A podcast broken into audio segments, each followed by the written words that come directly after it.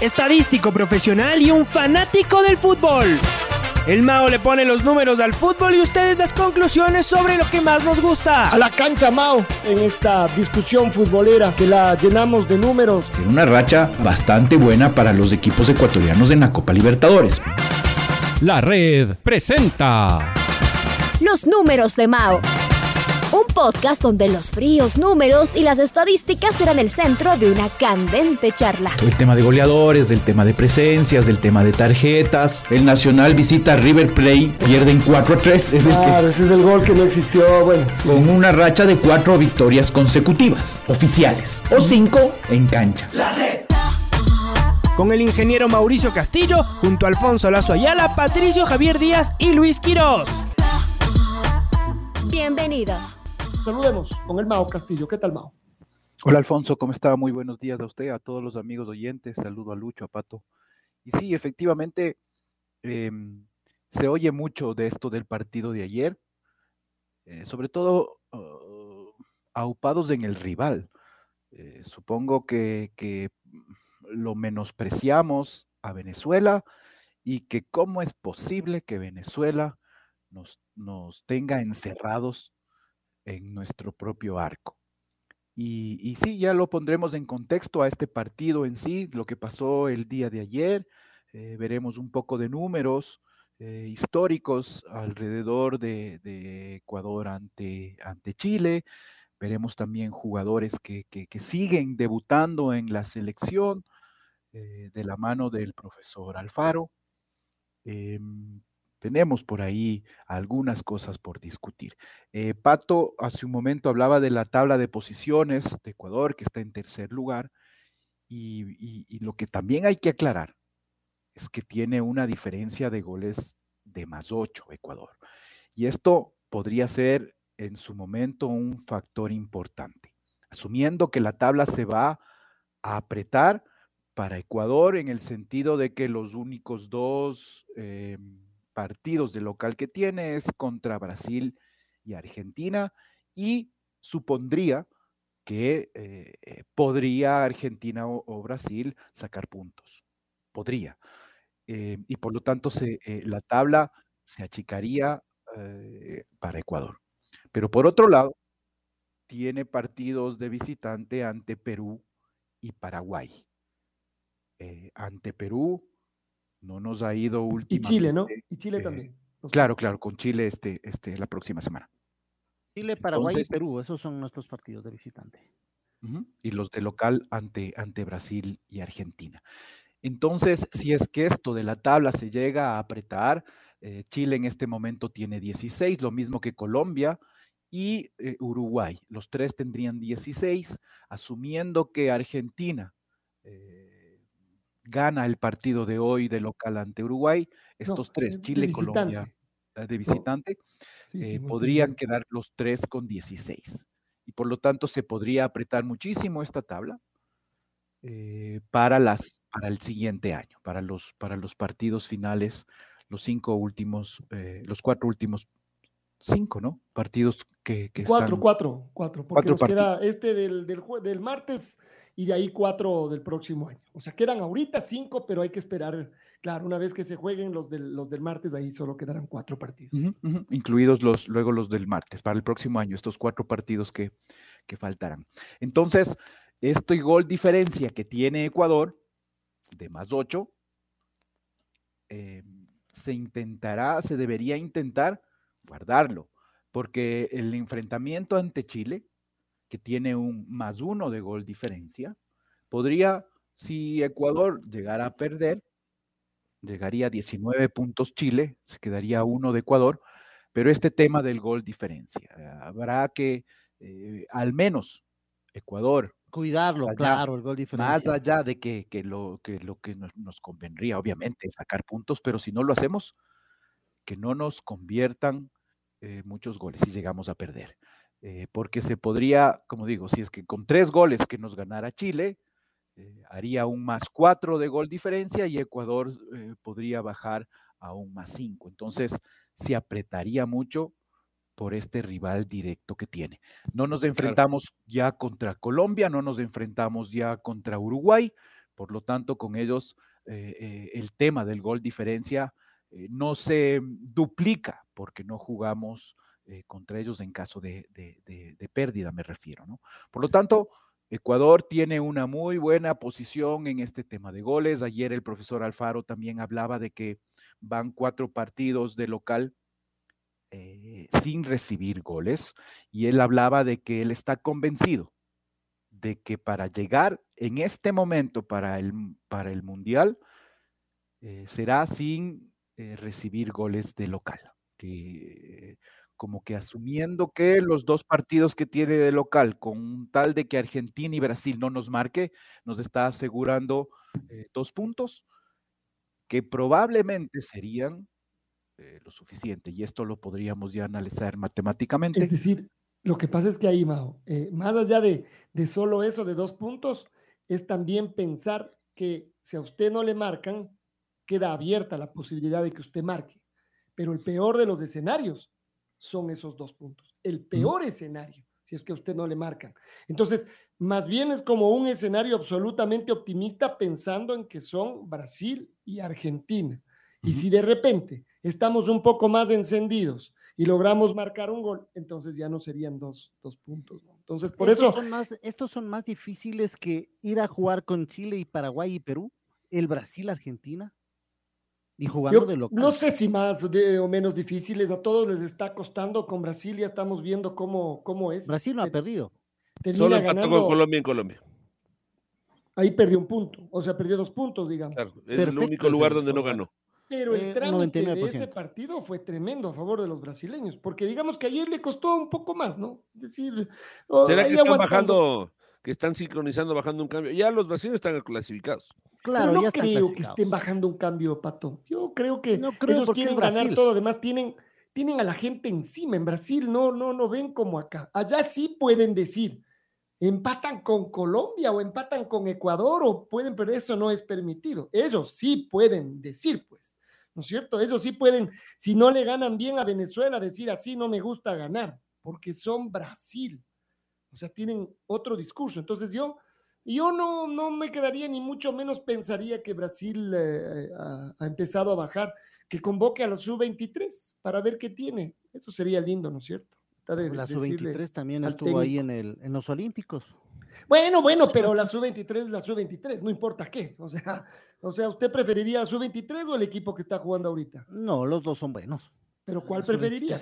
Dígame, Lucho, ¿cuál preferiría? todos los dos son buenos. Yo, preferiría que vengan los mejores. Ah, ¿usted preferiría que, vengan los mejores? Yo preferiría que hay que jugar contra los mejores. Aquí les hemos no, no, hay que jugar con todos los equipos y hay que tratar de ganarles. pero en eso mismo, eh, los otros rivales esperarían que nosotros llevemos a la mitad del equipo. No los mejores, no, la mitad que tengamos problemas, que tengamos lesionados, que tengamos suspendidos, que haya jugadores que no jueguen. Eso querrán los otros. Lo mismo que nosotros, pues. No vamos a ser tan ingenuos. No, esperemos a que estén todos los brasileños recuperados para que vengan a jugar. No, pues. O sea, no funciona así. Claro, pero ya hemos visto que eso eh, pueden estar a tres, cuatro, cinco menos, igual es Brasil. ¿Te ha visto? Brasil no, no va a contar contra sí, pero es Eso nadie lo discute. Argentina igual. Lo mismo que ayer con nosotros. Ayer tuvimos que cambiar cuatro jugadores. A nosotros sí nos costó. Supuesto que nos cuesta, pues. ¿Cómo les cuesta a las otras selecciones? No sé si a Chile. Chile ayer estuvo sin tres jugadores y Chile jugó y le ganó a Paraguay. Pero le ganó a Charles Aranguis. Le, le tuvo encerrado a Paraguay. Sí, ayer le ganó. En el primer tiempo lo tenía contra las cuerdas a Paraguay. Y en el segundo después Paraguay sintió y se fue. Ah, bueno, la, la misma selección de Chile que, por ejemplo, no, eh, no le pudo ganar a Bolivia. O sea, la misma, selección, de selección de Chile empató. En Santiago. La, misma, selección, de Chile, que vino acá y nos empató. Y, que vino a esconderse, Luis, que vino a jugar encerrada en su área. ¿No se acuerda de eso? Pero estamos hablando del cómo. Usted sabe usted dice pero a eso, entonces no va a poder decir pero al pero triunfo de ayer de Ecuador. Pero digamos completo, Chile consiguió un punto. Era su Otra vez. Sí, jugando feo, encerrado. Encerrado en su arco, encerrado en su área. Sí, Así se gana. Estamos hablando de que Ecuador, Muy bien, ¿no? Brillante. No, ayer Ecuador no, no ganó jugando bien, ganó. Pero ¿y Chile cómo empató? No entiendo. Usted me dice que Chile no Pero eso estoy diciendo. El pues. punto no sé qué. En cambio, Ecuador no, yo ayer estoy no, jugó bien. Pero es que si no me deja, no, no me dejan hablar, pues. O sea, yo estoy diciendo que Chile, yo estoy diciendo que Chile vino acá a hacer lo suyo. Jugó feo y empató. Eso es lo que quería. Y lo consiguió. Y, y nos vamos a quedar, sí, pero es que Chile jugó mal. Sí, jugó feo. Ecuador fue más, pero no pudo conseguir el triunfo Ecuador. No lo pudo. Chile ahí revivió. En ese partido con, con Ecuador, ahí revivió y después fue a Colombia. Ahí revivió Chile. Lo mismo que pasó acá con Perú. Perú vino, nos, eh, nos jugó en la contra, nos jugó feo, pero ganó. Así es. Esto es las eliminatorias. Eso es lo y nosotros ayer, pero termine Lucho, ¿y nosotros ayer cómo fue? ¿Y, quién está diciendo que no? Yo no estoy diciendo, yo no me estoy oponiendo de Ecuador. Yo estoy diciendo que sí, incluso saludé con eso. El cómo. El cómo no me gustó, pero el qué, sí, ganamos. Tres puntos. Eso es lo importante. Yo no me estoy quedando, yo no estoy criticando a Ecuador. Luego, luego del empate entre Ecuador y Chile, la selección chilena perdió con Colombia y perdió con Perú. Entonces, yo no sé si en realidad ese punto le revivió a Chile. Porque si usted se fija, después perdió dos partidos. Y después ha ganado tres en, Esos tres triunfos son los que le meten en pelea. Ha sumado, ha sumado nueve puntos contra Paraguay en condición de local y en condición de visitante. Ajá. Y contra Venezuela. Entonces, en realidad, el que le revive a Chile no es Ecuador, es Paraguay. Yo creo que ese punto también le revive a Chile. Ese punto aquí, en la altura. Pero eso lo digo, Lucho, si escribiese sido así, hubiera reaccionado enseguida. Y perdió con, con Colombia y luego perdió con Perú, los dos en condición de visitante.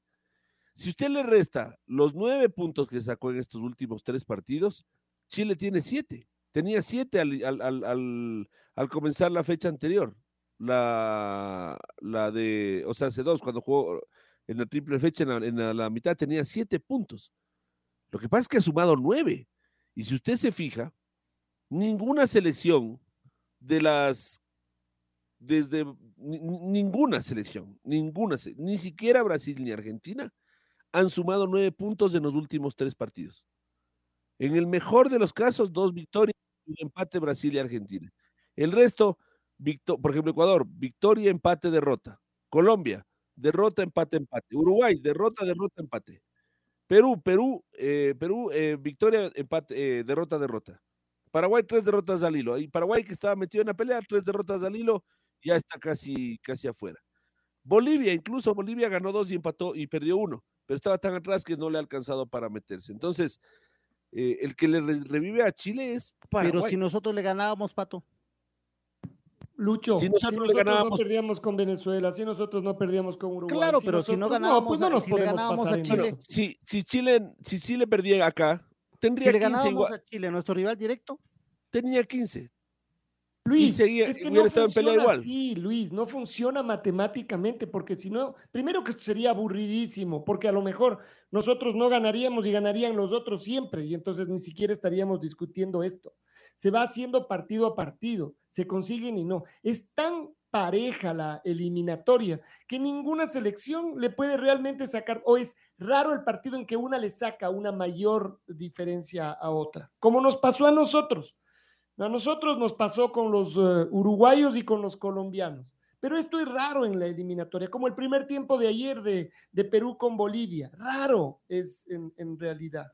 A partir de ahí, ganamos y perdemos. Y por supuesto, en el medio se quedan puntos, así como conseguimos puntos también. Y, en, los partidos que ganamos y en los que perdemos, no, a ver, si ustedes me ayudan a hacer un poco de memoria, no recuerdo un partido en el que nos hayan pintado la cara, excepto tal vez el partido con Brasil, donde ahí sí nos ganaron bien. O sea, pero a Brasil le, jugamos bien allá. Pero no pintados la cara, nos ganaron bien, sí. Después acuérdense que ese segundo gol fue un gol eh, después de la Contra Venezuela jugamos horrible allá, en Venezuela. Pero no nos pasaron por encima. Cara. No nos pasaron por encima. sí, pero nos ganaron con un gol. ¿Cómo nos ganaron, Luis? Teníamos que perder. Ese partido terminaba empatado. Sí, pero nos ganaron jugando horrible, estoy diciendo claro, claro. Sí, no, jugando horrible. Yo no creo que jugando horrible. Bueno, a lo que yo voy es que no estoy de acuerdo con eso. No sé qué es jugar jugamos re mal, pues, Alfonso. Mal jugamos en Venezuela. Ese partido no, no, fue sí, no, pero horrible no. Puede ser que no jugamos, pero estuvimos ganando, nos empataron. Sería de preguntarle a Gustavo Alfaro. Un gol de la nada. Digamos que para tratar de conciliar la opinión, eh, jugando sin eh, lejos de lo que, lo que todos queríamos. No, no, no, era lo que. A mí me encanta Pato Javier Díaz Me encanta Pato Javier Díaz en su posición de conciliador. Ah, creo que ha dado un giro, Pato, ¿o qué? No, ha cambiado desde las vacaciones, ya vino diferente. siendo así, vamos a la pausa porque no. Vamos a la pausa porque además que me he dañado. El Mao está agazapado, calladito. No ya mismo saca las uñas el Mao. Hagamos una pausa. Sigamos discutiendo sobre esto de jugar bien y jugar mal. Esa es una discusión que nos encanta. Esa, hasta eso, vamos a la pausa y hasta eso piensen, recuerden de los nueve partidos, de los nueve rivales, como algunos hemos jugado dos, ¿en qué partido realmente ganando o perdiendo fuimos o muy superiores o muy inferiores? Y se va a dar cuenta que eso, porque si hubo, es la excepción, no la regla. Oiga, Pato, y solo para, para antes de la pausa y terminar eh, eh, mi título, Ecuador tres veces en su historia ha tenido cuatro partidos seguidos de local sin recibir goles en, en, procesos eliminatorios, ¿no? Por campeonato. En las dos anteriores, aparte del actual que llevamos de estos cuatro partidos, fueron en el, en el proceso para el eh, Japón-Corea 2002, entre el 2000 y el 2001 fueron también cuatro partidos sin recibir goles. Conseguimos igual 10 puntos de local como ahora y fuimos al Mundial. Eh, la otra vez, eh, en el proceso para Brasil 2014, entre el 2011 y 2012, cuatro partidos de local sin recibir goles. Ahí conseguimos 12 puntos y también fuimos al Mundial. Habrá que con esto también quedarse y esta vez es la tercera vez eh, que Ecuador consigue cuatro partidos sin recibir goles de local eh, para Qatar 2002. Eh, ojalá los números nos den la razón y Ecuador esté en el Mundial. ¿Sabe qué otros números puede buscar, Mao? eso que hacemos en el campeonato. A falta de cinco fechas, un equipo que estaba en tercer lugar con 20 puntos ¿Llega o no llega? ¿Cuántos se han caído? ¿Cuántos han estado? ¿Y qué nos ha pasado a nosotros? Bueno, hay mucho para discutir. Esta es semana, estos son días de eliminatoria. La red, atrapados por el fútbol, 102.1. La selección ayer le ganó a su par de, de Venezuela. Era un partido que ya venía bravo por la cantidad de los jugadores que no íbamos a tener en la cancha. Hubo que convocar eh, inéditamente a un lateral izquierdo que apenas pudo debutar el otro día en un amistoso. Eh, y después no teníamos al goleador histórico, que es Dener Valencia, al goleador de la eliminatoria, que es Michael eh, Estrada, es decir, dos importantísimos, y el tercero, importantísimo en este equipo, es Ángel Men. Es decir, los tres de arriba, los pesos pesados de arriba de los experimentados no estaban. Pero no solo experimentados, Lucho, son los que han marcado la diferencia. ¿A usted le sorprendió? Le, sorprendió la, alineación, es decir, porque uno ya lo va conociendo a Gustavo Alfaro y no sé, compañeros, si le sorprendió. Pero qué cosa. Que vaya Yorka. O sea, no es que sea malo Yorka, a mí me gusta Yorka, pero digo, habían jugadores y siempre hablamos de ese proceso de selección y decimos, a ver, Tal vez el Cuco Angulo y Jordi que ya ¿Pero qué proceso tiene el Cuco Angulo? bueno, pues ya ha estado en selección por lo menos en dos o tres llamados antes. No, no, pero a ver, dígame, ¿qué Igual que Jordi Caicedo. Nada. El Cuco Angulo ha jugado unos minutitos más. Pero o sea, ha estado en convocatoria, ha estado ya en selección, igual que Jordi Caicedo, que y viene jugando poco en México. Pero venía haciendo goles, igual que Jordi. Mm, no, no, no, lo podemos ver, podemos ver y usted me dice cuántos goles venía. Jordi también venía haciendo goles en. Él sí viene haciendo, por eso un poco. Pero y Jordi ya jugó, Alfonso, en Copa América. No le fue tan bien. ah, Jordi Caicedo, sí, Jordi Caicedo, en cambio, él sí venía haciendo goles. Yo hablaba del Cuco Angulo. Porque el Cuco Angulo, en cambio, venía siendo convocado por Gustavo Alfaro. No jugó, pero creo que jugó unos minutos. Pero le vuelvo a decir, entre los tres, la verdad es que si jugaba el Cuco o si jugaba Jordi, bueno, veamos y vamos. Y no sabemos. Sí, sí, claro, no, a lo que voy es, sorprendió que Yorca, convocado, debute ya en, una, en un partido oficial, entonces te dice, no es que no sea buen jugador, es buen jugador y, me parece que tiene que tener más oportunidades, pero, o sea, darle la oportunidad a Yorca. Sí, o sea, no, era ahí para un partido para Jordi. Luis, otra vez. Y, si no era darle la oportunidad al Cuco, y si no era darle la oportunidad a Jordi. A Jordi. O sea, a cualquiera de los tres le iba a dar la oportunidad. Los tres casi no juegan. Y bueno, dos de los tres han estado algo convocados, pero casi no juegan. El Cuco prácticamente no ha jugado. Eh, Diorcae venía, mm, tiene, está jugando mucho más seguido, jugaba en su cancha, jugaba en Quito, es decir, podía, eh, desde el punto de vista físico, iba a poder correr. La verdad es que cualquiera de los tres que hubiera escogido, a usted a lo mejor hasta le llamaba la atención. Es decir, si el equipo jugaba... Me sorprendía menos, tal vez. Me sorprendía menos si iba, si iba Jordi. Pero, pero otra vez, si el resultado era parecido, es decir, si no pasaba nada con el Cuco Angulo, si no le iba bien a, a Jordi, no lo podemos saber. Pero digamos que hubiera sido parecido a lo de ayer. En cambio, hubiéramos dicho, ¿por qué no le hizo jugar? Ah, no, claro, eh, nosotros que, hablamos. Que es de la casa, que es del jugador que está adaptado. Entonces, es que yo no quiero, yo no, no, no, no, no, no es mi intención ir a ese punto de, de cuál, sino que eh, la sorpresa de verlo debutar a Yorca. Entonces, creo que a la mayoría, sin decir que eh, no estábamos de acuerdo, pero sí nos sorprendió, porque no lo poníamos a Yorca como titular todavía en selección. Es verdad, Lucho. Y, no lo y además, y además, aparte uh, de lo que usted dice, que sí sorprendió, mm, por esto de que Yorkaev finalmente eh, tenía apenas un partido jugado con la selección, los otros dos, sí, Angulo tampoco, pero por un tema de dónde están jugando, en donde eh, los unos están en el extranjero, por algo están ya allá, sorprendió.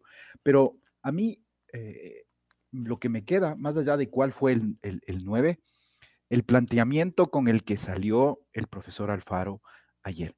Un hombre en punta, solo Yorcaev Reasco. Y atrás de él, Jeremy Sarmiento. Y, y, a pesar de que lo que decimos esto, de que no tengo que poner más delanteros para, para llegar más o para convertir, pero ayer a Ecuador no se le vio, eh, como lo hemos visto en otros partidos de local, llegando mucho. Eh, creando peligro. Si bien, sí, Venezuela estuvo con nueve hombres atrás, una línea de cinco, una línea de cuatro, y por ahí suelto eh, su punta, eh, molestando también dentro de su campo. Pero Ecuador finalmente llegó poco con este planteamiento. Jeremy Sarmiento atrás de él con una habilidad impresionante. A mí me sorprendió eh, la rapidez con lo que podía recibir el balón de espalda al arco rival, darse la vuelta y poder generar. Pero finalmente hasta ese primer proceso lo hacía bien, pero la jugada final, el pase final, Jeremy... Es que le eh, falta acoplarse, creo, ¿no, Mau? O sea, falta más trabajo, obviamente sabemos que es selección. Y yo creo que le falta crecer, pero trabajo en, en, selección, Lucho. Trabajo en selección. Es como una utopía, ¿no? Un entrenamiento. o sea, es tiempo de horas de vuelo. Un entrenamiento en selección, eso es lo que hay como trabajar en selección, porque que el eh, técnico Alfaro tiene que seguir trabajando y no sé qué.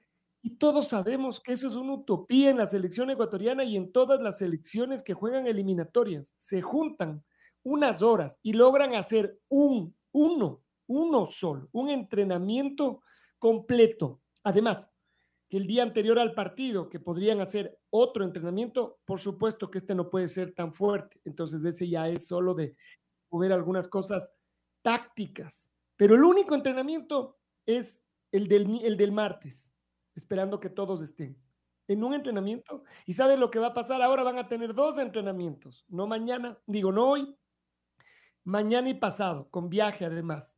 Y nada más. Eso es todo lo que hace. Claro, claro. Y todas las elecciones pasa eso. Y todas, las elecciones. Brasil es la única que creo que se conoce a la perfección, por lo que ya vienen trabajando hace rato. Es decir, las que tienen más, pero bueno, porque juegan más, como dice el pato, horas de vuelo ya. Tienen que seguir jugando más partidos. pero, por ejemplo, Jeremy Sarmiento, ¿va a jugar en Chile? No creo, ahí va Ángel Entonces, entonces ahí uno Y tampoco Jorkaev. ¿Y qué exacto? ¿Cómo van a tener horas de vuelo? ¿Cómo? ¿Dónde? ¿A qué hora? No, pues, a esperar el chance. Entonces. Lo que sí, sí se nota, perdón, Pato, eh, esto que ayer el profesor Alfaro y, y, Piero Incapié en la rueda de prensa lo decían, resentimos también la altura. Hay que seguir diciéndolo. El profesor Alfaro lo dice. Ahora tenemos muchos jugadores que ya no contamos con ellos eh, en el tema de la altura y por eso creo yo que se justifica lo de Yorkaev Reasco, que es un jugador primero que no, que no le afecta la altura como tal a, sus, a su rendimiento físico y segundo que tiene clarito eh, el, bote de la, de la pelota, que son los dos factores, creo yo, que más afectan en el tema de la altura. Que seguramente por eso también el Chavo Cruz le ganó Seguro. a, Jackson Rodríguez la pulseada. Bueno, y eso y también porque lo vio ante México más de cerca, a Jackson no lo tuvo. Claro, claro, pero uno dice en, condiciones van por ahí los dos. O sea, de hecho a mí me gusta más Jackson Rodríguez. O sea, y en, y, en, eh, y en crecimiento, tal vez en edad, Jackson Rodríguez, o sea, tiene un futuro más, eh, más grande que, que, el Chavo. Está recién y ayer el Chavo estuvo, estuvo bien, no fue nada, nada pero, eh, fabuloso, pero estuvo bien. A ver, no estuvo mal, habría que decir, pero bien, en defensa se batió, ganó y perdió. Arriba, poco y nada, vamos a decir, poco y nada. Bueno, pero ese es el es Chavo. lo que se necesita también. Ese es el Chavo. Ese, es el chavo. Bueno, por eso, pero, pero no porque es del chavo, ah, estuvo bien. Jugó como el chavo, entonces estuvo bien. No, pues no estuvo bien. O sea, las exigencias de, de selección dan para más, pero eso, no había más, Alfonso, en el. Eh, entonces yo creo que hay que decirlo, ¿no es cierto? No vamos a hacer ahora, en cambio, eh, no sería complacientes. ¿Cuál sería el término? Pero más blandos con el chavo. No, bien, el chavo ahí, es que ya sabemos. no, pues sabemos que tal vez el chavo ni siquiera regrese a la selección con este partido, porque ahí tiene a Pervis y a Diego. Y es que se nota la diferencia, por ejemplo, con el propio, con el otro lateral de derecha, Byron Castillo.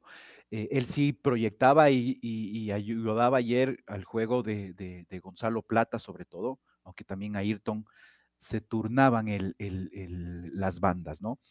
Eh, y por eso es que el chavo eh, cumplía sin subir mucho, ya no tiene este tanto ida y vuelta, no sé, eh, Chavo antes en liga sí tenía más un ida y vuelta. Acá no sé si es que como, como Byron Castillo eh, se proyectaba mucho, eh, una orden táctica, la orden táctica era Cruz, Cristian, quédate.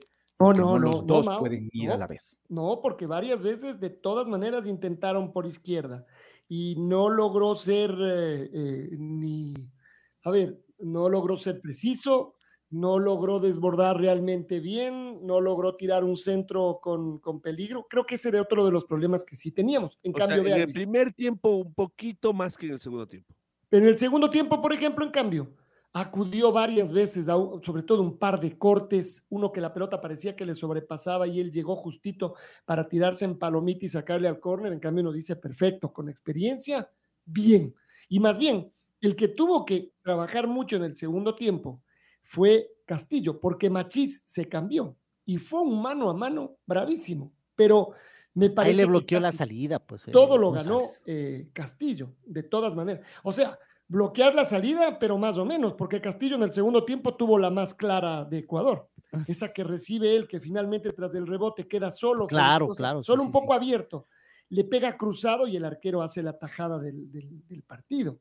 Eh, pero, pero después en defensa le tocó, hizo un par de, llegadas también de ajustes, estuvo bien eh, Castillo. En una estuvo incluso creo que al borde de cometer una falta, Alfonso que la sacó, no, no, sé si fue él o fue... En el segundo tiempo, Lucho, que llegó... Parece que se barrió. Sí, llegó justito eh, al filo del área. decía, qué peligro ahí, porque una décima de segundo tarde y era penal. pero, pero no lo fue. Bien. O sea, llegó justito. Eh, eso hay que aplaudir. Claro, y no solo eso, hubo un cabezazo, ese último cabezazo que llega al área llovido y logra ganar uno de los Claro, la que sacó, pues. Y la saca del área chica él. No sé si llegaba Dida que estaba atrás, a lo mejor sí, pero no me voy a poner el lucubrar. Pero él, como primera línea, logra sacarla. No, no. Lo de Castillo ayer fue bueno en ataque y en, eh, y en defensa. Y por eso decíamos que el Chavo Cruz no estuvo mal, pero pero nada más. Y, lo, de Castillo, y lo de Castillo también mejor en el segundo tiempo, en ataque. Porque en el primer tiempo estuvo un poquito más tibio. En un primer tiempo, bueno, en todo el partido la selección estuvo imprecisa, ¿no? Daba la sensación de que estaba demasiado ajustado el resorte, ¿no? O sea, sí, eso de la pelota, de la rapidez de la pelota, Pato, no sé, sí. Eh, eh, impreciso se les notó eh, en general, pero bueno, también no solo a los jugadores que no están acostumbrados a la altura, sino en general el equipo, lo que usted dice es, esta imprecisión que tenía. Pero es una impresión que normalmente estaba relacionada con pases más fuertes de los que, de, lo que ameritaba. Entonces usted se fija, el pase y el control después era más difícil, porque claro, venía un pelotazo en vez de un pase, o a veces demasiado largo. Rara vez fue un pase corto. Normalmente fueron pases muy fuertes. Por eso digo, es como que, el resorte estaba demasiado ajustado, ¿no? Entonces. O sea, nos faltó muy, figura, ¿no? Eso que decimos. Creo que faltó tranquilidad en el medio campo, Alfonso. Alguien que, que tranquiliza a los muchachos, ¿eh, señor? Tranquilos. Hijo, pero ¿quién, pues, Luchito? Si, eh, claro. por experiencia hablamos, Moisés Caicedo, 20 años. Jeremy Sarmiento, 19. Eh, Gonzalo Plata, 22. de Asco, Carlitos Grueso.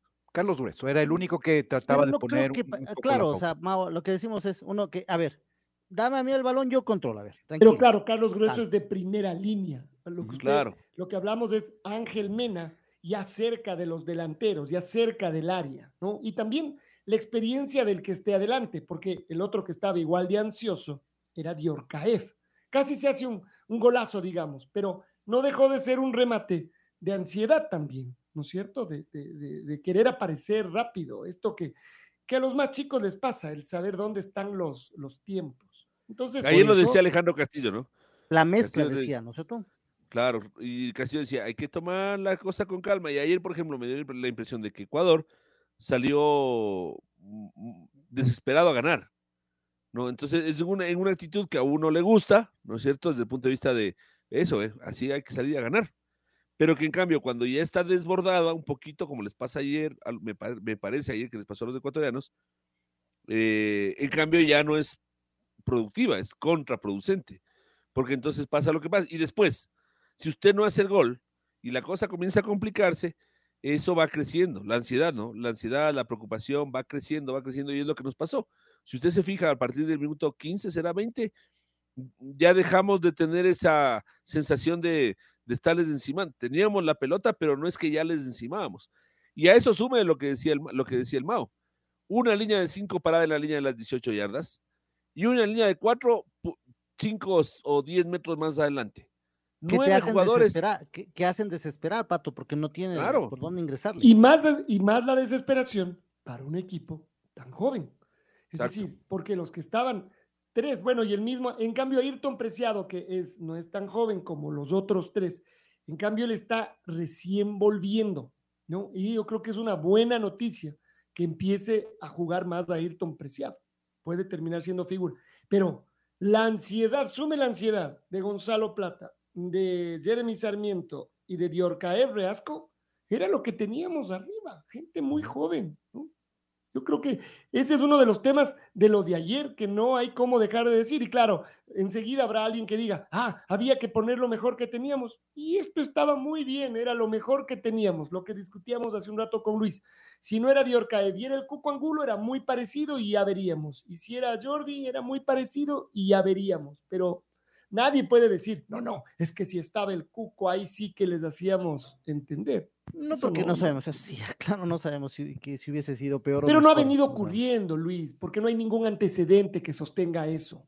claro, no, no sabemos, no sabemos. lo que pasa es que creo que coincidimos en algo. Ayer faltó alguien de experiencia y no por esto los vamos a crucificar a estos muchachos jóvenes que tienen hambre de ganar y conseguirlo todo, como todo muchacho, eh, no solo en el fútbol, en todo. En todos los jóvenes lo que quieren es salir a comerse el mundo y tienen que tropezar para aprender, porque esto les hace crecer. Lo de ayer que pasó les hace crecer a los muchachos. Ellos ya saben que para la próxima que jueguen así tienen que mantener la calma, pisar el balón, tranquilizarse. Esto enseña a todos. A los muchachos, es decir, se va aprendiendo, se va creciendo, porque no es que uno ya, ya a partir de ahora nunca más los errores, no que va. Si les hemos visto, la selección esta, por ejemplo, con eh, Chile, era una selección experimentada la nuestra y le costó también, y le costó meterse con un equipo encerrado. Pero con un equipo más ducho, como los chilenos. Por eso, bueno, bueno, encerrado de oficio, bueno, pero ahora entre dos desnudos entonces, ayer entre dos duchos, y le costó. O sea, usted tenía ahí a duchos también en su. Claro, claro, sí, sí, Ya ve, y le costó. Eh, le costó, tenía un Ener, pero hay que ver, o sea, al frente lo que tiene y lo que vamos a tener el martes. A Vidal, que se las sabe todas. A y vamos a tener a Ener y vamos a tener a Ángel Mena y bueno, Ener no. a Michael Estrada, no, o ah, Michael Estrada, perdón, y a Ángel Mena. Usted ahí ya tiene a dos experimentados. y hay otra cosa. cómo nos ha ido con los rivales a los que enfrentamos siendo rivales directos. Y me refiero particularmente a los dos que estaban atrás nuestro, ahora ya están un poquito más atrás, aunque sea por gol diferencia, que son Colombia y Uruguay. Cuando jugamos contra los dos en condición de visitante, eh, hace poquito nomás, eh, eran rivales directos, siguen siendo, pero en ese momento incluso estaban ahí para pasarnos o para, o para acercarse o, o para quitarnos un puesto. ¿Cómo nos fue con Uruguay? En trámite, bastante bien. Luego el resultado no nos favoreció. Con Uruguay. Eh, con Uruguay, claro, recuerda incluso ese, ese, ese, ese, esa polémica del VAR, recuerde mm, eh, el penal que no, nos, que no nos pitaron, el gol que les anularon a ellos, de todas maneras, bien anulado por, por, eh, por el VAR, y luego cómo nos ganan en la última parte, en la última parte del partido. Pero en trámite, yo vuelvo a sostener, no nos fue mal. O sea, nos paramos bien en Montevideo. ¿Y cómo nos fue con Colombia? En resultado fue mejor porque terminamos empatando. Fue sufrido. En algún momento pudimos dar un zarpazo. En otros pudimos haberlo recibido. Pero en general nos fue bastante bien. O sea, tanto así que hasta sacamos un punto. Entonces, ¿cómo nos puede ir con Chile? Permítame pensar que nos puede ir parecido. Es decir, que vamos a ir a pelear mano a mano y que ya veremos. Que esta selección sí, sí, sí. fue a jugar en Brasil y en Argentina y también no la pasamos mal. Así es, no, no la pasamos es mal. Es decir, la, la, cosa es que sí, nos falta algún último golpe, como el que tuvimos con, con, Colombia. Tal vez nos faltó esa dosis de suerte en Montevideo, porque al menos ahí el partido estaba empatado. Ah, empatado. Y queremos ser más ofensivos, queremos ser más ambiciosos. Y uno vuelve a pensar, este es un equipo joven de todas maneras, que se está formando y habrá tiempo para ser más ambiciosos, y habrá tiempo para crecer, ya tendrán los jugadores más minutos y más partidos. Ya tendrán partidos para intentar eso, Alfonso, es decir, tal vez partidos. Y ya tuvieron, ¿no, Lucho? Amistosos. Y ya tuvieron, por cierto, ya tuvimos partidos de goleadas. Le goleamos a Colombia, a Uruguay, a Bolivia recién. Y esto no es normal ni común en nuestras eliminatorias. Claro, eso es lo que yo les proponía al final del bloque anterior justamente eso. A los únicos que les pasamos por encima fueron a Colombia, Uruguay y a Bolivia. A los únicos, dice usted. ¿Qué quiere decir eso? O sea, que se quería pasarle del... por encima a todo el mundo. No, no, claro, porque justo lo que usted dice, que eso es la, es la, es la, la excepción que confirma la regla. Porque con el resto han sido partidos parejitos ganando, perdiendo. Y de todas maneras hay que ver las circunstancias. Cuando Colombia vino acá, era otra Colombia, no era esta Colombia que está peleando con 16 puntos. Era una Colombia que estaba bien golpeada. Cuando Uruguay vino acá, eh, bueno, digamos que Uruguay ha sido raro, ¿no? El proceso de Uruguay en este eliminatorio es muy irregular. No, eh, ese día le pasamos por encima a Uruguay, a un Uruguay que vino a jugar, ¿no? Acuérdense cómo, cómo fue. Uruguay vino a jugar. Sí, también decir, vino tanto sin Uruguay Cavani, como sin Cavani Colombia y un Suárez gordito también. que les fue. Desde ahí, nadie más vino a jugar. Nadie más. Exactamente. Na- eh, entonces, eh, cuando perdimos con Perú, aquí, ¿fue una derrota merecida? Uno dice, no creo. O sea, nos hicieron los goles. No, no digo que fue- encerrados jugando al contragolpe. asustados Claro, no, peruanos. eh, nosotros fuimos más, pero no fuimos, eh. ¿qué podemos? Eficaces en el momento de, de- de meter el gol. Hace un rato hablábamos de lo de Chile, los chilenos encerrados sacaron un punto ah, colgados del palo. Eh, con los paraguayos, también se colgaron del palo, solo que con ellos pudimos abrir el, el marcador. A Al los bolivianos final, les ¿ah? pasamos- Al final. Y al final. y con los venezolanos, en cambio, colgados del palo, pero al final, en cambio, nos metieron un poco de susto. De visitante, con Brasil y Argentina, yo, bueno, a ver, con Brasil, eh, un poco nos encerramos, hay que reconocer, porque pocas opciones tuvimos. Ahí bueno, con Brasil nos casi nos pasamos la encerraron, mitad de la cancha. nos Claro. encerraron sería ahí, porque era Brasil. Y otra Ahí vez, no, no ¿qué pasamos la mitad de la cancha. ¿Qué selección no se encerró con Brasil? Para, para ver si nos comparamos con alguien, ¿no? No, no, no, está bien. Paraguay, Chile, Colombia. claro, ¿qué no, se Pero más que, más que eh, eh, compararnos con otros, es decir, viendo lo que nos pasó, nos tocó aguantar. Y en algún momento parecía que eso estaba bien y que podíamos, además, aguantar sin, acuérdense, ese partido no es que estábamos con el arquero volando de lado a lado y la defensa sacándole de la línea, no, no, era un aguantar sin cruzar la mitad de la cancha, pero sobrio, ¿no es cierto? Estábamos bien. Después ya hicieron el gol con un error y ya, ahí se complicó. Con Argentina igual. Con Argentina aguantamos bien, no fuimos un equipo. Ese fue además el primer partido, fue bravísimo ese partido. Todo lo que pensábamos terminaron ganándonos, pero no fue malo el partido. Luego, ¿quién más jugamos de distante? Con Colombia ya lo referimos hace un rato, ese fue un mano a mano. A Bolivia le ganamos. A Bolivia le ganamos. A Bolivia le ganamos. Ahí, ahí tampoco es que le ganamos pasándole por encima, acuérdense. Le ganamos bien, pero eh, jugando un mano a mano.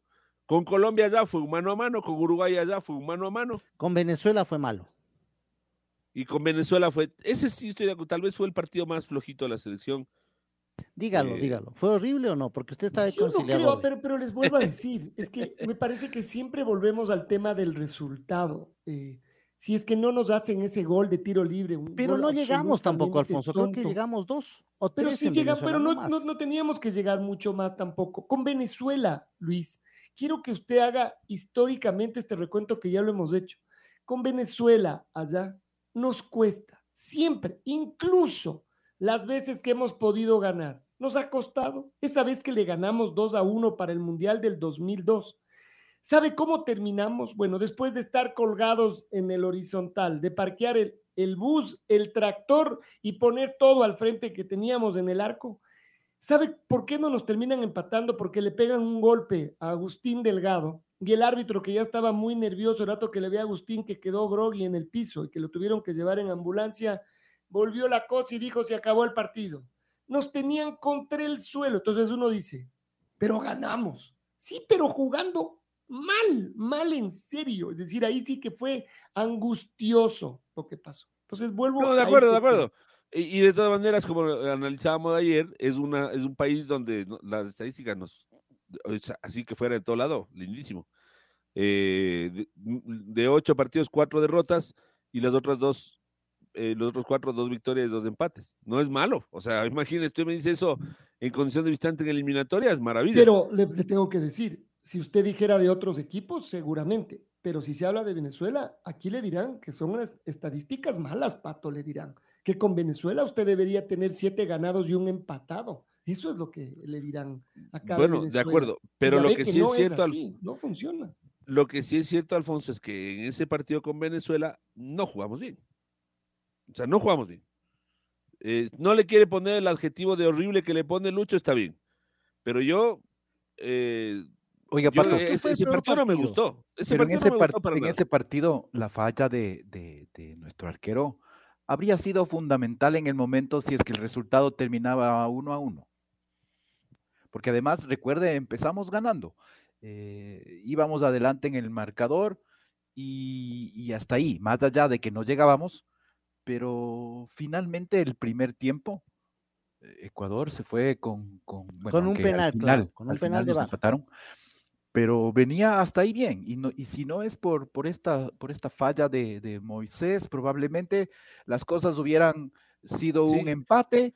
Porque Venezuela tampoco es que tenía mucho, ¿no? O sea, ya íbamos a ver qué pasaba también. O sea, hasta eso queda abierto, porque los venezolanos de todas maneras intentaban, el rato que nos hicieron el segundo gol, como cuando jugaron ayer en el Atahualpa, a encerrarse y a esperar. entonces sí, nos cuesta más. Ayer no jugaron en el Atahualpa. En el Rodrigo Paz. pero, yo estaba hablando como jugaron otras veces en el Atahualpa. Ayer, pensando en el pasado. ha tenido partido, ese, ese me parece que fue uno de los, de las peores actuaciones en Venezuela ya, de Ecuador. Sí, a mí también. De ayer, de ayer también el peor de local. Sí. Eh, incluso peor con, con, que con Perú. Pidiendo tiempo. En rendimiento, ya ve, pero, pero en cambio, usted me dice, si hubiéramos jugado así, así ayer y le ganábamos a Perú, aunque sea con auto. No hay autogol de arquero, ¿no? Por si acaso pero digamos que con, con, gol impulsado por el arquero, si usted me decía, si le ganábamos a Perú, preste esos dos puntos, esos tres puntos que nos llevaron los peruanos. lo importante era ganar. Ayer era lo importante para seguir ahí con vida y, tercer lugar. Eso era lo importante. Y va a seguir siendo esto, esta, esta máxima de, a lo menos en eliminatorias, porque Pato decía, ¿y a quién hemos pasado eh, por encima o, o quién nos ha pasado por encima? En general, en eliminatorias de Sudamérica, encontrar partidos eh, salvando en, estos, en estos últimos, sobre todo en este proceso a, Brasil, nadie pasa por encima a nadie o hay muy pocas eh, oportunidades de que se ocurra. Hay que mencionar lo que, lo que Lucho nos, nos, nos decía de, Gonzalo Plata, de que recordaba que le habían sacado tarjeta amarilla contra Colombia y luego una segunda amarilla en ese mismo partido y se un año. Ajá. En el triunfo, en el histórico este, eh, eh, con, el 6 a 1 a Colombia. Y lo que sí hay que decir es que eh, la tarjeta amarilla de ayer es como la primera. ¿Por qué? Porque a Gonzalo Plata en el partido contra Colombia ya le sacaron su primera tarjeta amarilla. En el mismo partido le sacaron su segunda tarjeta amarilla. Obviamente eso produce que haya salido del campo tarjeta roja, y es como que ya se perdió el partido siguiente por el, siguiente partido por las dos tarjetas amarillas. porque usted no puede recibir una doble sanción por una misma. Entonces está limpio. Estaba, borrado de tarjetas amarillas, Gonzalo. O sea, la primera amarilla que se, se sanciona, ya se sanciona con la segunda amarilla que termina siendo roja. O sea, esa primera amarilla ya tiene sanción. Y además, cumple un partido de suspensión, que de eso se trata la, acumulación de tarjetas, ¿no es cierto? Entonces ahí es donde se cierra el círculo, no solo que lo expulsaron, sino que cumple un partido de suspensión, anuladas las tarjetas. Sigamos de nuevo, ¿no es cierto? Y por lo tanto ayer fue la primera tarjeta amarilla. Entonces sí jugaría, sí juega en Chile. Sí, sí tiene, tiene todo, todo para, para jugar con una tarjeta amarilla. A ver, los números, ¿sabe qué le voy a preguntar al Mao? Le voy a preguntar cuántos jugadores han debutado. Han debutado, porque el otro día ya hablamos de cuántos ha convocado. Y claro, se disparó con el partido eh, amistoso, ese donde no, no se prestaban a los, a los jugadores, ni, ni de aquí ni de afuera. Pero, ¿cuántos han debutado en este ciclo de Gustavo Alfaro? ¿Debut absoluto, Alfonso, o puede ser también debut en eliminatorias? Porque. Bueno, puede ser, porque de todo lo que pasa es que ya Jorge Célico algo comenzó, entonces ahí ya debutaron algunos. Uno también podría decir, entonces, no solo del ciclo Alfaro, sino desde que quedamos eliminados de, eh, del, último mundial. O sea, después del, del mundial, todo lo que jugó la selección. Tal vez ahí podríamos trazar una línea. ¿Le parece, Mao? ¿Podemos revisar eso? Claro que sí, con gusto. La red Atrapados por el Fútbol 102.1. A ver, Mao Castillo, vamos con esos, con esos números, ¿no? Eh, hablemos de esta selección y, tratar de que terminamos de entender de una vez por todas que es una selección absolutamente nueva, que por eso mismo es que tiene todos estos altibajos y que nos cuesta reemplazar a algunos de los jugadores eh, experimentados. Pero ver, eh, en este proceso, ha habido muchos debuts, tal vez estamos equivocados y no han sido tantos, Mao. Eh, sí, Alfonso. Empecemos diciendo que eh, para este proceso que, todavía faltan partidos, nos faltan cinco partidos, pero hasta el momento Ecuador, con Ecuador han jugado 48, valga la redundancia, jugadores. Han actuado 48 jugadores en el proceso de eh, Gustavo Alfaro. Esos 48 jugadores con los que ha contado eh, Alfaro es el más alto de la historia en cualquier proceso eliminatorio.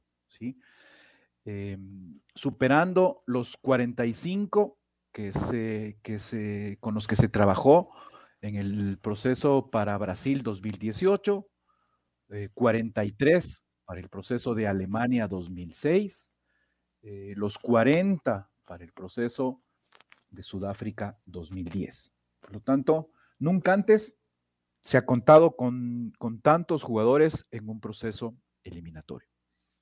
Eh, de ahí, si es que nos pasamos a los que han debutado, nos vamos a encontrar que, el profesor Alfaro, como debut absoluto en selección mayor, eh, ha hecho actuar a 27 jugadores. De esos 27 jugadores se destacan Moisés Caicedo, que tiene 16 partidos jugados, entre eh, partidos de eliminatoria, Copa América y Perdón, 27 en total. 27 en total. Debutantes. debutantes absolutos. ¿sí? Ahora vamos también a ver lo que usted mencionaba en, eliminatorias. Pero debutantes absolutos con la selección, con Alfaro, han sido 27. Y entre esos, los que más partidos tienen, eh, Moisés Caicedo, que tiene 16, Piero Incapié, que ya completa 11, Hernán Galíndez tiene 6, Jordi Caicedo, que tiene 5, al igual que Byron eh, Castillo. Están con 4 aparece Damián Díaz, con 3 está eh, José Carabalí, Pedro Pablo Perlaza, y luego ya con 2 una lista importante, Walter Chalá, Janer Corozo, eh, Wellington Ramírez, Yorcaev Reasco, Jeremy Sarmiento, y luego con, un partido la lista todavía ahí crece. Em, por lo tanto, 27 debutantes de manera absoluta. Si es que ahora hablamos de los que han debutado, más allá de que ya han jugado con la selección nacional, pero los debutantes... Pero han debutado con Alfaro. Eh, ajá, los que debutaron con Alfaro en eliminatorias. El número aún eh, todavía crece, ya que son 35 los que debutaron con Gustavo Alfaro en Ecuador por eliminatorias. Porque puede ser, como decía Alfonso antes de la pausa, que algunos jugadores ya estuvieron eh, con el profesor Célico, que ya debutaron con Ecuador, con, el profesor Célico, pero, con pero en eliminatorias no habían tenido minutos. Eh, por lo tanto, de los 48 jugadores con los que Gustavo Alfaro ha contado en todo el proceso eliminatoria, 35 él los hizo debutar eh, eh, em, para jugar en, como digo, en, por eliminatorias. Tres de cada cuatro.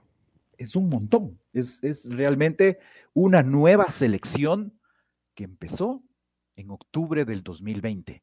No estamos hablando ni de tres, ni de cuatro, ni de cinco años se habla mucho de, los procesos, de que recién estamos empezando, que es el primer año en los equipos. Muchas veces los entrenadores mencionan este tema. Es, mm. apenas empecé el proceso, llevo un año. Eh, Alfaro tiene eh, desde el 2020, estamos hablando eh, un año y un mes desde que se hizo cargo de la selección. Es un proceso que con jugadores se nota que, como usted dice, el 75% de los jugadores con los que ha, jugado en eliminatorias, 35 hicieron su debut eh, en este mismo proceso. Y de ayer, ¿quiénes habían debutado antes de la época Alfaro? O sea, ¿cuáles de, los de ayer, qué, jugadores no son de la época Alfaro? Domínguez, después. Grueso. Castillo, eh, Incapié, Torres y, Cruz. son de este grueso, me este parece. ¿Grueso? ¿Dos? Cruz desde este proceso. Castillo también. Ajá. Los dos eh, centrales también. Torres también. Eh, grueso no. Caicedo sí. Antes. Eh, no sé si Ayrton Preciado debutó en este que con Ayrton no debutó con Gustavo Quintero, si mal no recuerdo. Sí, Preciado, Preciado no, no, Ayrton Preciado no es de ah. este, no es de este Claro, está. Tres. Tres. Tres. Después de Plata debutó recién con, Ayrton Alfaro. Usted dice Domínguez, Carlos Grueso y Ayrton. Y, Ayrton Preciado. de los once, ¿no? De los once. De los once de ayer, sí, claro. de ahí los, los, jugadores que más, que más partidos tienen ya y que debutaron en eliminatorias con Gustavo Alfaro, se destacan Pervis Estupiñán y Gonzalo Plata, que cada uno ya completa 12 partidos. Aunque eh, Pervis y Gonzalo Plata debutaron en selección con Célico, ¿verdad? O sea, Pervis seguro. Pervis. Eh, Gonzalo Plata, no estoy seguro si ya jugó con, déjeme ver, con Jorge Célico. Plata aparece. No, Plata tampoco aparece como debut con, con. Él debutó con antes con, Célico. Claro. Lo que pasa es que si, si usted se fija, este equipo tiene e, este, eh, a ver, si Jorge Célico hubiera sido el técnico de la selección ecuatoriana de fútbol, que en algún momento se acuerdan que, era una posibilidad, más o menos esto hubiera sido el equipo, más o menos, ¿no? Eh, e, en la conformación del plantel, digamos, no sé si el equipo. La conformación del plantel iba a ser esta. Jorge Célico tenía pensado hacer un equipo con jóvenes, con jóvenes jovencitos. ¿no? O sea, con los muchachos de la sub-20 y de la sub-20 anterior, donde por ejemplo está Jordi Caicedo. Él es, él es del sub-20 2017. El, el sub-20 2019, el campeón sudamericano, ese es, de ellos son Jorge Reasco. Eh, ¿A Byron Castillo lo tuvo en alguna selección, Célico, o no? Antes del problema. No, Creo que no, no. Creo que no, por lo menos Castillo ah, me aparece aquí debutando en eliminatorias con... No, pero en las inferiores decía, tal vez. Creo que sí, y junto con Torres, porque ellos son de la misma camada. Claro, e, estos muchachos que están en esta camada eh, ya se conocen, fueron de, divisiones inferiores. Yorca incluso, o sea, podrá ser en la de mayores, tal vez que recién está jugando, pero él ya jugó con Torres, con hincapié, con ellos, ya, ya ha venido actuando en algunos partidos en, en menores. viene desde, atrás. Es un proceso eh, muy, pero muy nuevo, a ver, muy renovador, está bien, está bien dicho la expresión, de mucha renovación. ¿No? O sea, esta, si esta no es renovación, Mao, convocando a mm, eh, tres o, haciendo debutar a tres de cada cuatro jugadores convocados. No sé si usted tiene la lista de los jugadores, de los cuántos serían, 13 que ya estaban convocados o que ya habían debutado anteriormente. Eh, ahora, ahora buscamos estos de, de, cuáles son los que no se incluyen, em, de los 48 porque de los que ya han debutado en eliminatorias, mejor dicho, los que debutaron en eliminatorias con Gustavo Alfaro, los con mayores partidos, Pervis Estupiñán, 12, Gonzalo Plata, 12, eh, Moisés Caicedo tiene 11 partidos, de los, de los 13 en que han jugado Ecuador, ¿no? En eliminatorias. Ángelo Preciado, tiene 9, eh, Javier Arriaga, Alan Franco, Félix Torres, Piero Incapié, Byron Castillo. Eh, hasta ahí hemos nombrado un total de nueve y todos estos, ¿quién dudaría de que no estaría para un proceso de eliminatorio nuevo, completo, eh, para el Mundial 2026? Ninguno. y, para el, y para el 2030 incluso. Probablemente. Luego está Joao Rojas, que él también, ¿qué edad tiene Joao Rojas, Pato? ¿Usted? Creo que 25. Ya le voy a ver Joao Rojas. Jackson Méndez, Jordi Caicedo. Luego aparece un nombre que. 24 tiene Joao Rojas, joven todavía. Sí, o sea, por lo menos 28 años, el próximo proceso podría estar sin ningún problema. sin embargo, ahí yo me meto para decir algo que hay que tomar en cuenta. Todo esto también depende de los resultados que se van consiguiendo.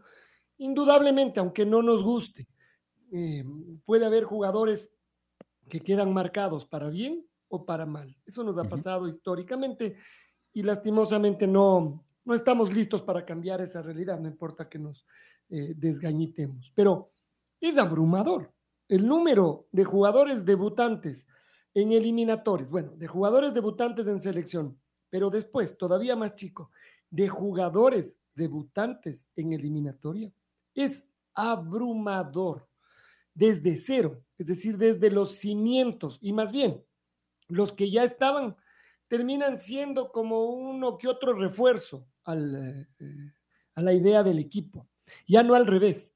No es como normalmente debió haber sido, que los nuevos y sobre todo los jóvenes se vayan incluyendo poco a poco, como le pasó a Antonio Valencia, por ejemplo, en esa selección que jugó el Mundial en 2006. Él era un jovencito incluido en medio de todos los experimentados. Tuvo con quién crecer. ¿Quién le ayudó a crecer a él? Claro, lo llevaron. y además usted dice, bueno, y él no tenía ninguna responsabilidad. Ahora, nosotros estamos esperando que Moisés Caicedo nos resuelva el lío y que Piero Incapié saque todo del, del área. No estamos esperando que ellos se arrimen a los jugadores más experimentados. Es al revés, ¿no? Entonces, creo que todo eso también nos, nos tiene que ir dando una idea, esto del jugar bien, jugar mal, cómo queremos que juegue, cuándo va a poder jugar eh, vistoso, qué es vistoso. Alguna vez hablamos de este crecimiento, Alfonso, pero con el Nacional, ¿se acuerda? Que decíamos que los jugadores del Nacional tenían que crecer solos. No había alguien que los vaya llevando, porque así, así, así pasó. Y lo mismo está pasando con la selección. Tienen que crecer solos. No hay esa generación intermedia que se perdió y que ya lo hemos hablado también esa generación intermedia que los vaya llevando a estos muchachos, vaya jugando con ellos y obviamente los vayan reemplazando de a poco, como usted dice, Moisés Caicedo, 19 años, es el que nosotros pedimos que se ponga el equipo al hombro y todavía es jovencito. Y ya lo vemos como, como un experimentado, ¿no? Eh, a, a, Moisés Caicedo. Y si bien Moisés no es el mismo, hay que decirlo, no es el mismo Moisés Caicedo que demostró y derrochó toda esa calidad en los primeros partidos de estos procesos de eliminatorio, en donde obviamente eh, salía del Independiente a lo que está ahora. No es el mismo, está, eh, le falta esa finura que se le vio en, esos primeros partidos. Quizás eh, el poco fútbol que está teniendo afuera sea lo que, lo que no le tenga tan fino ahora. Claro, no está teniendo muchas oportunidades. Bueno, pero está jugando ya en, este equipo en Bélgica. Pero ayer estaba muy agotado. Algunas veces esa ida y vuelta en la altura le está costando a él. Ayer estaba mm. muy, muy agotado. Eh, no sé por qué tampoco el profe Alfaro no lo sacó. Estaba muy desgastado ya eh, Moisés Caicedo. Tal vez tendrá que trabajar mejor en el tema altura, no desgastarse tanto, dosificar energías, como dicen, ¿no? Para, ese es otro tema que también se va ganando con experiencia. Claro, claro. ¿No? no corras por correr, mejor haz que corre el balón. En otras, además, en, este caso, hablamos de un jugador que estuvo acostumbrado siempre a jugar en altura eh, y que entonces está regresando a jugar en, el, en altura y ya sin estar adaptado y que, y que no tiene experiencia en esto, que le está ganando. Entonces, Usted sabe, los jugadores ya, ya, los jugadores viejos, digamos, los jugadores experimentados, saben qué pelota corre y saben cuál no. ¿No es cierto? habrá unas que digan, aquí 70%, acá 100% y en esta mejor no, porque sé que me voy a desgastar innecesariamente. No digo que no vayan a poner el 100%, no, sino que dosifican, saben Y eso, por ejemplo, con estos muchachos no pasa.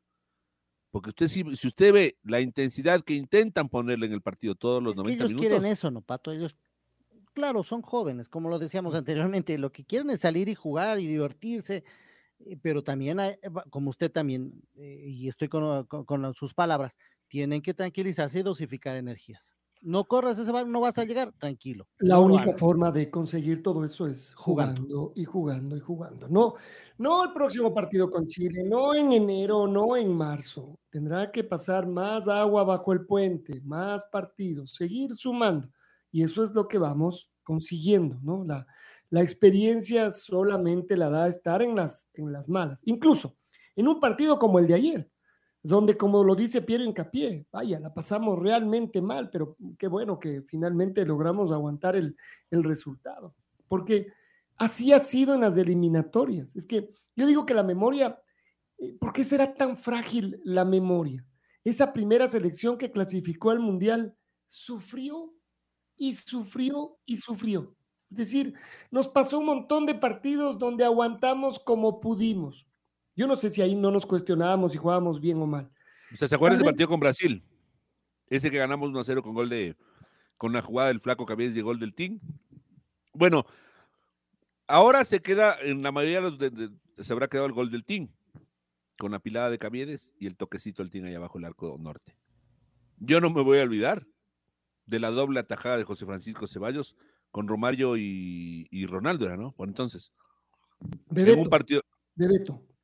Bebeto era, en el 2001. Bebeto, me parece que era. Romario y que salió José Francisco Ceballos ahí en el área chica y la, la, la, Bueno, ese día José Francisco Ceballos nos hizo gritar tres goles. O sea, ganamos uno a cero, pero gritamos cuatro goles. El que hicimos y los tres que nos salvamos, ¿o no? Bueno, algo parecido como, como ayer que gritamos dos, dos goles, ¿no? El, el, el gol eh, que fue sufridor y luego cuando el VAR lo confirmó. Sí, bueno, digamos que estas son historias nuevas ahora, ¿no? Son historias de eso. Eso del VAR, sí, porque cambian de un rato para el otro, ¿no? Así, le, así le escuché al, relator del canal de fútbol de ayer, así le escuché. Que gol. Yo, le escuché al de Colombia, en el Colombia-Ecuador, eh, lo ponen en TikTok y en redes sociales. ¿Cómo cambia, dice el relator? De lo triste a lo alegre. Claro, no, yo también decía el, el, relator, un amigo, un amigo nuestro que, que, que, no nos debe estar escuchando. Y al revés también. Cantó dos goles, cantó dos goles ayer. Pero otra vez, esto también como un tema, además, a propósito de esa, de esa jugada, seguimos viendo y, y sí, la verdad es que queremos creer que solo la tocó con la cabeza Piero Hincapié. Porque si es que así nos hacían un gol, tal vez hasta ahora seguíamos discutiendo. Porque, y eso que hay un montón de cámaras, pero es todo tan finito eh, que, levanta, que deja ahí la duda. Le vuelvo a decir, si era contra nosotros, la duda hubiera sido gigante a favor nuestro, ¿no es cierto? Eh, pero bueno. En el, eh, fútbol americano, Alfonso, que eso no sé si está en el bar nuestro. Para usted cambiar la decisión de juez, tiene que haber evidencia irrefutable.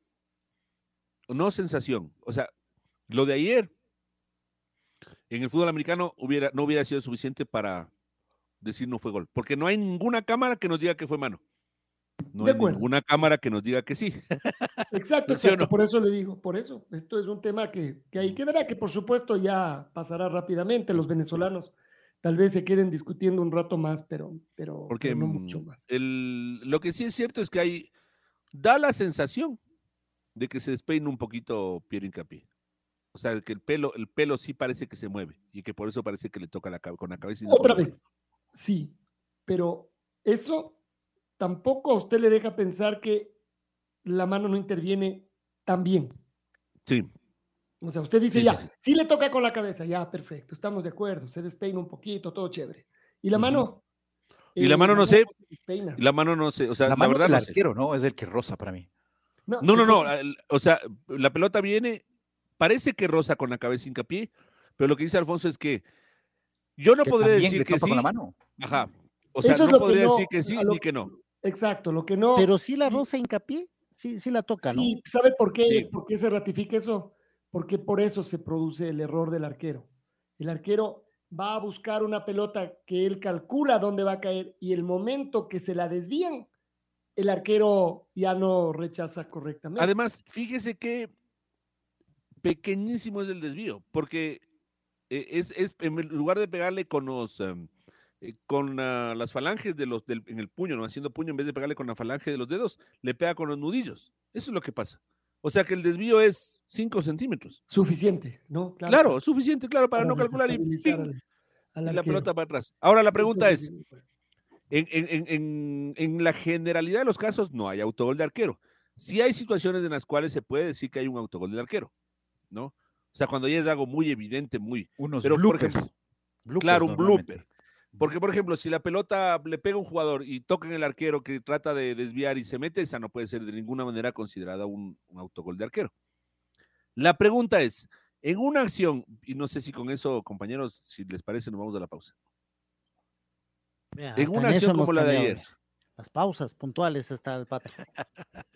Me voy a ir de vacaciones más seguido, dice usted. Bueno, conste. Oiga, este, mm, en una acción como la de ayer, ¿es autogol de arquero? ¿Se podría considerar autogol de arquero? El remate ¿Podemos decir lo mismo del Chile-Paraguay? ¿Ese es autogol de arquero o no? A ver, yo creo que una de las consideraciones que hay para considerar que es autogol es si la pelota va hacia el arco o no. Es correcto. Es decir, si es que yo remato, voy a, dar, voy a hacer lo mismo, un tiro libre y el arquero logra manotear, pero el balón sigue, ¿qué decimos? ¿Que es autogol? No, claro, es gol, es gol. Bueno, lo mismo acá, viene la pelota, la desvío con la cabeza. Si el arquero no está, el balón va hacia el arco y es gol, pero la toca y se mete, ahí está. O sea, lo que pasa es que ayer el, desvío de Icapié no hacía que la pelota vaya al gol. No lo sé, eso es lo que habría que ver yo en eso, ya no me he quedado tanto. Habría que ver si el desvío hacía que vaya o no. No sé si. Pero fíjese la trayectoria, le pega en los puños. Porque si es que iba al arco, ya directamente el arquero se quedaba en el camino no, no, no, no, no, pero Pato, el arco es bastante más grande que donde estaban los puños del arquero. El, desvío, el desvío de, de hincapié con su cabeza, para mí era muy claro que iba al gol. Ahora, que por lo que se desvía en la mano del arquero cambia la trayectoria sustancialmente, sí, es importante eh, decirlo, pero yo creo que la FIFA, en este caso, que es el que decide el tema de los goles, lo va a adjudicar claramente a hincapié al gol. A Pierre Hincapié, que es el último que toca, ¿no? Además, con la intención de, meterla. Por eso digo, es. Yo tampoco creo, no, no. O sea, disculpen, no era la idea de discutir, solamente de conversar un poquito de fútbol. Porque tampoco a ver, Pato, antes de la pausa, vea, le doy los 13 jugadores. Le doy los 13 jugadores que usted pedía que. A ver, espere, espere, hagamos ejercicio para irnos a la pausa. Domínguez, Arboleda, Mena. déjeme, déjeme, déjeme, le voy, le voy apuntando acá los que dice, porque luego, no, ese sí dije o no dije, o lo mismo nos pasa. A ver, Domínguez. Domínguez, Arboleda, Mena. Ener. Estrada, Ener. Ah, grueso. Y, hace un rato ya nos dijo que Preciado. Mm. Tienen ahí ya siete. ¿Y cuántos son? Trece. Trece. Pero de todos. Mm, lo que pasa es que ahí sí hay que ver las nóminas mucho más, mucho más grandes. si realmente ustedes han nombrado los siete que, todavía lo sigue, lo sigue eh, trabajando el profesor Alfaro. De ahí hay otros seis que no están en, en esta última convocatoria. La red Atrapados por el Fútbol 102.1. A ver, nos quedamos de ver de 13 jugadores que no han debutado con Gustavo Alfaro. Nombramos a siete y nos faltaban seis para después de ahí nos da la producción. A ver, eh, los hermanos Ibarra y Fidel Martínez nos dice Gabriel Morán que es, ha sido oyente de jornadas deportivas. ¿No? Sí, sí aquí estoy. Eh, efectivamente, eh, Fidel Martínez también ya estuvo en este proceso. el otro que me dijo es... Los hermanos Ibarra. los hermanos Ibarra también, los dos ya, ya. Ya, jugaron también en esta eliminatoria. Ya estamos en 10 de 13. Estrada, ya lo habían nombrado. Ya. Ajá. Están en 10 de 13. Solo quedan tres nombres. Campana con Célico. Campana debutó en eliminatorias eh, con, con, uh, con Alfaro. Con Alfaro. Ajá. Este, bueno, y ahí sí ya, para que se luzca usted, o sea, podríamos seguir, pero para que se luzca, señor Castillo, si no le quitamos el protagonismo. Para que me deje eh, unos, unos, unos a mí. Exactamente, por favor, por favor. Ya, ya, usted va a pero igual va a decir, ya le dijimos los 10, así que ya tres, ¿qué son? Además, ¿usted qué chiste tiene las estadísticas? Pedro Ortiz. No, no. No, Ortiz no. Eh, Ortiz debutó en este proceso. A ver, los otros tres son Fernando Gaibor. Ah, sí, claro. El otro que se están olvidando, eh, histórico, Cristian Novoa. Ah, ya ni nos acordamos ya, mire, Cristian. Y el otro, Juanito Casares. Mm, Juanito, ¿qué? Un partido y chao. Sí. De él no me hubiera acordado y de Gaibor y Novoa así como... ¿En qué estábamos pensando, señor Quiroz? La verdad, señor Quiroz, su aporte en este aspecto sí fue... Nulo. Eh, nulo. Iba a decir pobre, pero no, no, iba a ser nulo en realidad. Gaibor, sí, no, me acordé. Tiene cero en conducta por esta vez, señor Quiroz, por favor. Novoa tampoco me acordé y lo de Casares tampoco.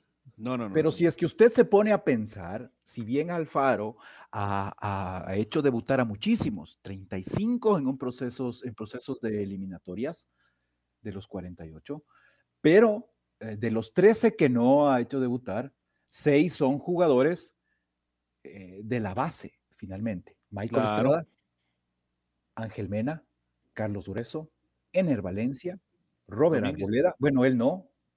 él no ahora. Pero hace dos meses sí. Pero en la base actual, digamos, en la base actual. Y, eh, eh, Alexander Domínguez. Claro. Entonces, cinco de los, de los 13 jugadores es eh, parte de los que faltaron. Por ejemplo, ayer, bueno, aunque Grueso y Domínguez sí estuvieron, pero Estrada, Ángel Mena y Ener Valencia siguen siendo pieza fundamental en el engranaje de este equipo. Y, los, y, otros dos también eh, eh, de permanente aporte. Ayrton, Ayrton Preciado. Y. Ay, vaya, se me fue. Que usted le dijo ahorita que le dije yo. Estrada, ah. Mena, Grueso, Valencia, Arboleda. Arboleda, Arboleda. Arboleda. Arboleda. Arboleda. Así que bueno. Muy bien. Creo que tenemos que ir cerrando el segmento, mi querido Mayito. Pero bueno, ahí están algunos números. Yo creo que esto también, más allá del triunfo y esto por todas las discusiones que se han generado sobre lo bien o mal, eh, yo sigo pensando que nos cuesta en un país donde además del fútbol no es precisamente el deporte que más satisfacciones nos da y sin embargo, cuando nos las da, nos, eh, nos da toda una vuelta, eh, nos cueste tanto disfrutar, nos cueste tanto alegrarnos, ¿no? eh, nos ponemos en, grandes críticos, ¿no? Es, eso nos encanta esta postura, ¿no? De, subirnos en un pedestal y, dictar clases de lo que hay que, hacer. nos cuesta quedarnos con las cosas que a veces son mucho más sencillas y simples. Que con estos números, además que hemos discutido, hemos intentado explicarlas, ¿no? Por dónde está, cuál es el camino, cómo son los medianos y los largos plazos y cómo estamos peleando ahí. Esto está bravísimo, quedan cinco partidos, quedan todavía 15 puntos. ¿Cuántos nos faltarán? ¿Cuatro, cinco, seis de los 15 puntos? Dependiendo cómo se presenten nosotros. Exacto. Pero por eso digo, cuatro, cinco, seis, es decir, no más que seis, eso es cierto, pero no sabemos si con cuatro nos alcanzará. Eso en cambio queda, queda abierto. Veremos cómo terminamos el año, pero estamos ahí. Eh, yo, por ejemplo, estoy sonreído desde ayer que terminó el partido. Incluso discutiendo de todo esto, eh, sigo sonreído. Es decir, a mí me hace bien que la selección gane y sueño con que haga otro mejor partido y ojalá consiga un buen resultado en Santiago y después eh, lo que venga. Eh, pero no me puedo quedar en la amargura. Ya cuando perdemos y nos va mal, seguramente ya tenemos suficiente tristeza como para cuando ganamos también sumar. Esto sí, no lo entiendo. Mao Castillo, gracias por estar este viernes de números de selección esperemos para el martes, ¿no? Que sea otro de esos encuentros, ojalá, inolvidables. Mao. Sí, Alfonso, que, que, si bien no hemos ganado en Chile 12 partidos jugados, eh, dos empates y 10 derrotas, pero que sean al menos estos empates, ¿no? Ese empate el 14 de noviembre del 2001, que fue un 0-0, ya en una selección clasificada para su primer mundial, luego del partido que había ganado, que había empatado ah, con, con Uruguay acá recién se recordó ese, ese gol de Caviedes. Y el otro empate, el 12 de octubre del 2005, también eh, ya al final de las, de las eliminatorias, ya clasificados eh, para Alemania, eh, con otro empate 0 a 0. Así que las únicas dos veces que hemos em, empatado en Chile en eliminatorias han sido 0 a 0. Que sea un partido vibrante para la selección y que al menos eh, podamos traernos un punto.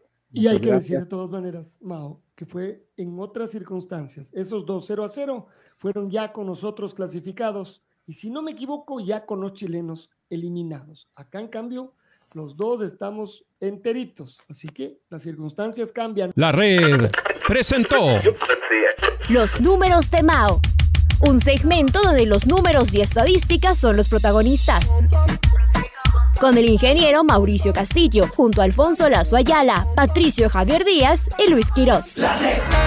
Quédate conectado con nosotros en las redes de la red. Síguenos como arroba la red Ecuador y no te pierdas los detalles del deporte minuto a minuto. Escúchenos en vivo en TuneIn y en 102.1 FM. ¡Te esperamos!